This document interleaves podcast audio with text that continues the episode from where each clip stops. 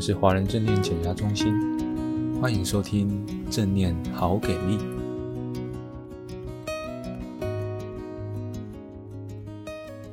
亲爱的朋友，这些次小小单元的分享，不知道感觉到自己的生活练习的情况怎么样？也许很顺利，也许会有一些些的困难，都是可能的。重点是我们踏出了愿意。也就是我们选择要开始自己做了，这点很重要，对吧？那我们在之前呢，谈到了青春期的孩子，除了面临了课业的压力，一个状况呢，就是他的脑内呢也面临了一场风暴。其实他们真的是面临了很大的挑战。建立关系永远不嫌晚哦，可以随时开始。我们也学习到观察。跟评价的差别，感受跟想法带来不同的意义，也谈到了自己看自己的需要是什么。其实啊，在教育上，有时候好像并不鼓励看到自己的需要，甚至说，嗯，这个人在看自己的需要有一点自私啊，怎么可以这么为自己着想呢？事实上啊，嗯。我有时候在想，如果我们能够愿意先满足自己的需要，我们的情绪得到安稳，也许会更有能量去照顾别人。记得我们在前几次都有提到，当我们的情绪啊有一点状况的时候，我们可以学习做的第一件事情是什么呢？各位朋友，第一件事情就是呼吸。不要小看呼吸哦，它是一直属于我们的，从我们生下来就是我们非常重要的朋友。只是平常我们不一定有留意它。除了维持我们的生命之外呢，当我们有情绪的时候，运用呼吸做一个暂停，对我们是很有帮助的。当我们跳出来这个情绪的漩涡的时候呢，再问自己一个问题：我要的是什么？回到当初生孩子的初心，我要的是什么？那么今天呢，我要继续从商业沟通中这个很有生命力的、带来生命渴望的需要，继续更进一步的来分享。我们来一起想想看哦，如果家里面有两个小孩，尤其是年龄比较相近的。有时候会玩得很好，有时候会有争吵。争吵的时候呢，父母如果不能够忍受的话，大部分就会介入。然后会发生什么事啊？就是会问是谁造成的，谁先开始的。然后这个时候我们就会发现两个小孩会互相的指控。然后呢，甚至呢，到后来气起来，某一方可能会讲出一些让我们父母都会吓一跳的话。好，譬如说我最讨厌你了。我一辈子都不想要看到你，啊，父母可能会吓一跳，说啊，怎么这样跟哥哥或者姐姐、妹妹讲这种话呢？因为当父母在做协调的时候啊，往往会让孩子的情绪更为激动。怎么说呢？我们来看看啊，目前的学校或家庭，大部分都是用判断是非的方法，谁对谁错，谁造成的，来做决定。而往往呢，我们忘记去帮助他理解每一个行为背后的深层动机。这就是我们今天要谈的一个主题。如果我们不了解一个人行为的背后动机的需要的话呢，其实是很难理解真正的问题或者解决冲突。而且，如果父母用这个方法，小孩是不是也学到用这个方法呢？所以，当孩子与孩子之间发生冲突的时候呢，也可能就把手指头指出来，指责别人，好开始尽量保护自己。有时候啊，说谎就在这个时候出现了。说谎其实这个行为让我们很担心。那我们就来看一看，孩子为什么要偷改作业或偷改分数呢？他考完了，分数不敢给爸爸妈妈看，请问各位朋友，他后面的需要是什么？他是想逃避惩罚，他在逃避惩罚之外，他可能也希望他的成绩好一点点，希望被肯定，而且让爸爸妈妈高兴，因为他也在意爸爸妈妈，他也想跟他们有一个好的关系。可是呢，如果自己老是表现不好，那他就可能用这个啊、呃、不适当的或者不健康的方式来处理。如果呢，当我们的孩子表现不好的时候，我们能够给他一个空间，我们可以给他一个空间。当他害怕的时候、悲伤的时候，我们去聆听、接纳他的感受，去承接他会这样做的原因。一般来说，每个人只要觉得被理解、被接纳的时候，就会放松。放松以后，他自己的内在就会有个空间。那当孩子放松下来的时候，也就是我们要开始教导孩子的时候，我们可以引导他的时候。像我的朋友里面都会有遇到这样的情形，他们跟孩子的关系是不错的，但是有的孩子啊，念了一个很好的大学科系，突然不念了，或者甚至要休学去做一个自己有兴趣的工作。或者是说，呃，孩子每天悠哉悠哉的，功课倒数也没有警觉，真是急坏了父母。说实在的，这个世界上一直在变，我们做父母的也不知道自己的教养方式是不是合适。那么在一路上来，可能我们要不断的调整，不断的调整，因为世界一直在变，孩子也在变。回到之前我们提过的，我对孩子初心到底是什么？问自己现在做的能不能达到所要的？如果不能达到，怎么办呢？朋友们，就是调整，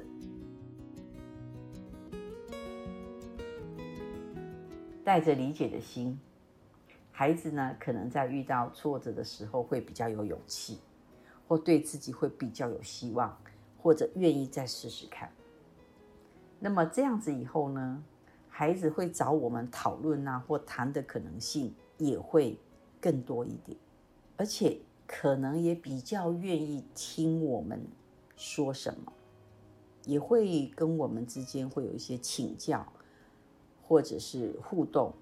所以我一直谈到关系，关系的确是亲子教育很重要的一环。这是要谈的第一点，就是。我们知道所有的行为后面都有一个需要是想要满足的。我们想想看，如果认清了孩子的行为背后的需要的时候，我们就要问自己：那我要如何跟他互动？其实不只是孩子，包括我们自己，我们的行为背后也都有一个需要。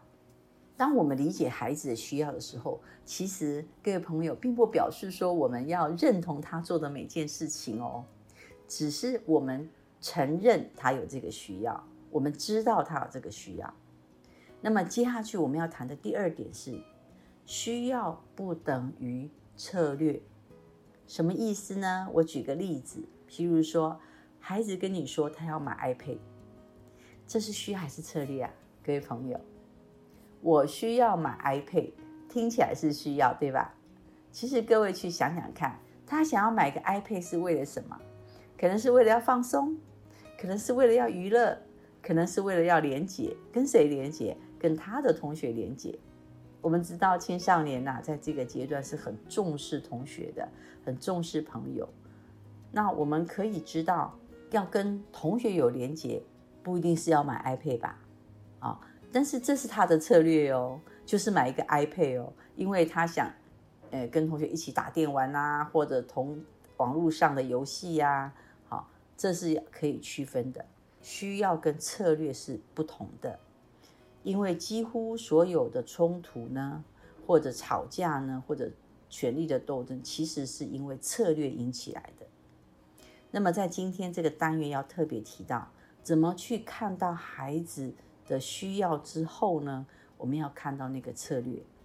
好，举例来讲，如果一个孩子跟你说：“我不想上床睡觉，这是一个行为，对不对？这就是策略。那我们就要看哦，我们的父母就说你立刻上床睡觉，因为这是你的睡觉时间。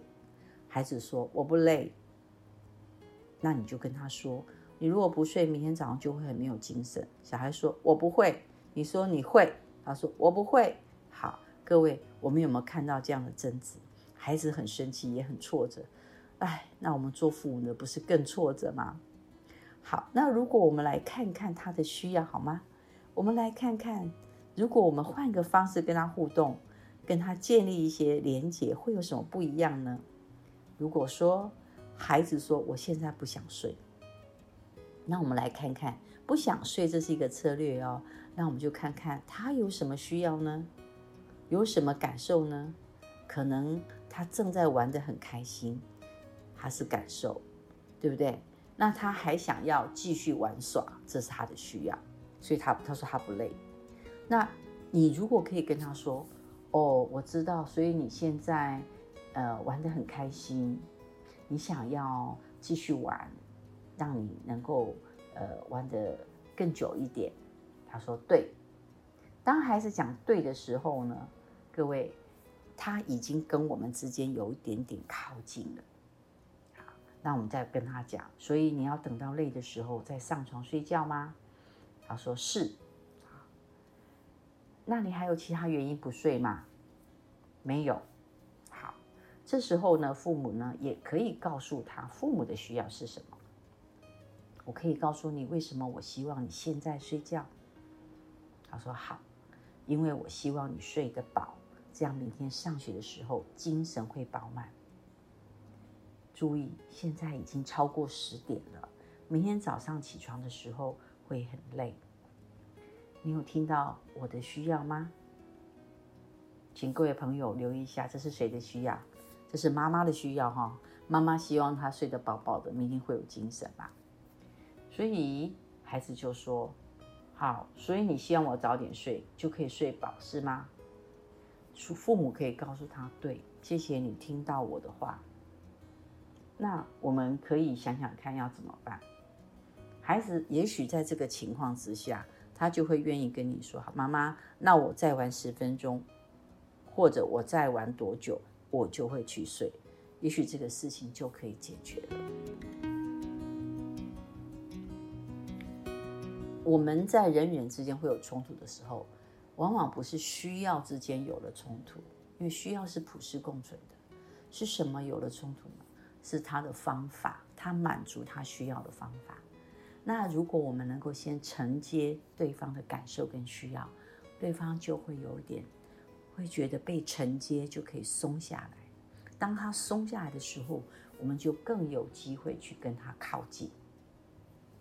我再举一个例子哈，当你的另一半呢，在漫长的一天很累的时候跟你说：“我今天好累哦。”然后你想要跟他谈事情，他说：“我今天不想谈事情，我不想再处理任何一件事情了。”我们可以想想看，这时候另外一半的需要是什么？任何一个不想要，我不想要处理事情，我不想要谈事情的背后有一个想要。各位朋友，你能够想出来他的想要是什么吗？他的想要就是休息。当我们看到孩子全神贯注在玩拼拼图的时候，我们想想看，他正想要做什么？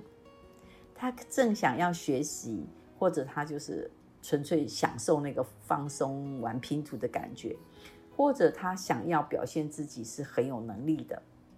所以，当你叫他来吃饭的时候，他可能很生气，因为他才拼到一半。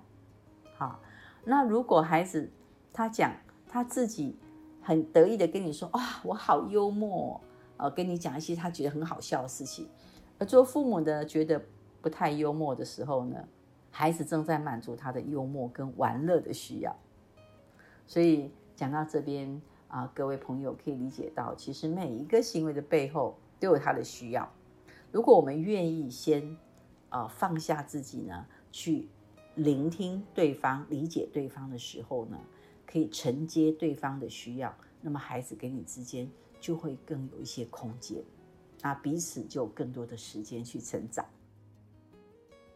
所以呢，孩子的行为其实都是为了满足他的需要，而我自己的行为其实也是在满足我的需要。那么，所以呢，孩子所做的行为其实都是为了满足他的需要，而我自己所做的行为也是为了满足自己的需要。也许有些朋友啊，真的是非常的为别人着想，会甚至会觉得自己。呃，去满足自己需要，会不会有一点的自私呢？我要举个例子哈，我有一个朋友啊，他常常别人家做什么，他就去做什么。然后呢，他只要拒绝一次，整个晚上都心神不宁。有一次我就问他为什么，他说因为他觉得没有答应别人是一个自私的行为。所以后来我就问他。那你想要答应是为了什么呢？他就说为了为了大家都可以相处的好啊。所以呢，其实他有一个需要嘛，是他自己的需要是什么？是和谐嘛。后来我就问他，那你这一次好，为什么就没有答应呢？让你这样心神不宁的？他说，因为我觉得呃我的朋友很忙，可是我也很忙啊。我感觉我也需要有自己的时间啊，所以我就跟他说：“你是不是不答应他，是因为自己其实也想要休息？那你也可以开始问问自己，干嘛老是答应他？”后来又说了：“诶，其实我觉得他也蛮蛮可怜的，他真的好多事情要做，嗯，他的确是很忙这样子。”那我们再来看看我这个朋友啊。他除了和谐好相处之外，好，他自己有一个呃休息的需要之外，他还有一个什么需要？我就发现他居然还他还有一个助人的需要。所以在这个当中呢，他就需要做选择喽。他有助人的需要，有和谐的需要，还有一个休息的需要。当我这个朋友觉察到自己是有这样的一个状态的时候，他就开始做选择。我现在要把哪一个？需要放在前面，这就好比呀、我们今天到任何一个公司行号去工作，为什么总是有一些不满意的地方？可是我还是留在这里。各位可以仔细想想看，这个公司它带给了你什么样可以满足你需要的地方？所以这些部分的满足我们需要的地方，在你生命中其实是蛮重要的时候，因此。你选择了留在这里，所以这个在生活中去想这些东西还蛮有趣的。就是我们在生活里面呢、啊、做的很多事情，其实都是因为呃有一些需要被满足了。然后我要问，我们的需要要谁来满足呢？我们的需要当然是我们自己来满足。也就是说，当我发现我有什么需要的时候，唯一自己。是最有责任满足自己需要的人，这样才会让自己更有力量。因为我不需要靠别人来满足自己的需要。啊，当然了，当我们在跟小朋友说话的时候，我们不能跟他说你的需要你要自己满足，因为他自己连自己是什么需要可能都搞不清楚。回过来，我很想要跟各位分享，就是。我自己的需要是要自己来满足，而不是靠小孩来满足。因为我可能因为我很爱他，我很担心他，因为我有一个安全的需要啊。甚至有些父母很希望别人都说他他是一个好父母，所以我有一个认同的需要。而这个呢，并不能够要求小孩来满足。如果我们能够知道自己的需要，去要自己满足，同时去回过来看我到底有什么情绪。其实我们的感觉跟情绪，往往跟需要有没有满足是很有关联的。就像汽车仪表板上面的控制盘会告诉你你的情况是怎样。如果当我觉得很愉悦、很快乐的时候呢，传达的讯息是什么？可能是我的需要已经满足了。那如果我很悲伤、很心烦、很挫折呢？可能是我的需要没有满足，多多聆听自己的感受，看看感受要告诉你什么。因为有时候啊，某些事情特别容易让我们生气，那就是我们特别在意的需要。亲爱的朋友，嗯，孩子呢，很希望父母能够听见他的心声，所以在今天这个单元里面，我们就是希望从几个方面更深一步的来谈需要。当我们在生活里面体认到人的每个行为的背后呢，都是为了满足某些需要这个事实呢，我们就不会奇怪孩子为什么有那个行为了。因为在管教的时候，当我们聚焦在需要的时候，就会有更多的空间去理解小孩。当然，我们要问自己：我自己有什么需要？在沟通里面。只要有人跟你说我不想要怎么样的时候，我们就可以去想想看，那他想要什么？看见每个人背后的需要时候，就会更尊重对方，也会更愿意跟他合作。那同样的，孩子被理解以后，他也会更愿意跟我们合作。教育孩子有很多很多要考量的点。今天这个单元所提的也只是。那么多的观点或原则中的一点，在教养路上还有很多的因素在影响着我们。我们需要带有觉察、有弹性的调整，跟孩子建立更多的连接。在教导的路上呢，就会有更多合作的可能性了。今天的单元我们就讲到这里了啊！期盼各位朋友呢，在这段时间里面呢，也。啊，留意自己有什么需要，那我要怎么样来把它满足？那当然，我很欢迎各位朋友啊，听完我们的分享之后呢，然后在你的生活有什么实际的经验呢，或者是想要跟我们做的一些分享，能够在我们的留言区分享，这样子呢，也不只是对我有一些的帮助，同时对更多有参与这样的一个分享的朋友们呢。都有很多的协助，也就是一个很好的礼物。那在这边要跟各位说，下次我们再见，拜拜。Hello，各位听众朋友，大家好，我是这个频道的小编阿杰。今天你从节目中学到了什么呢？往下滑，点选留言连结，你们的每一个留言我们都会看的。祝你有一个还不错的一天，我们下次见。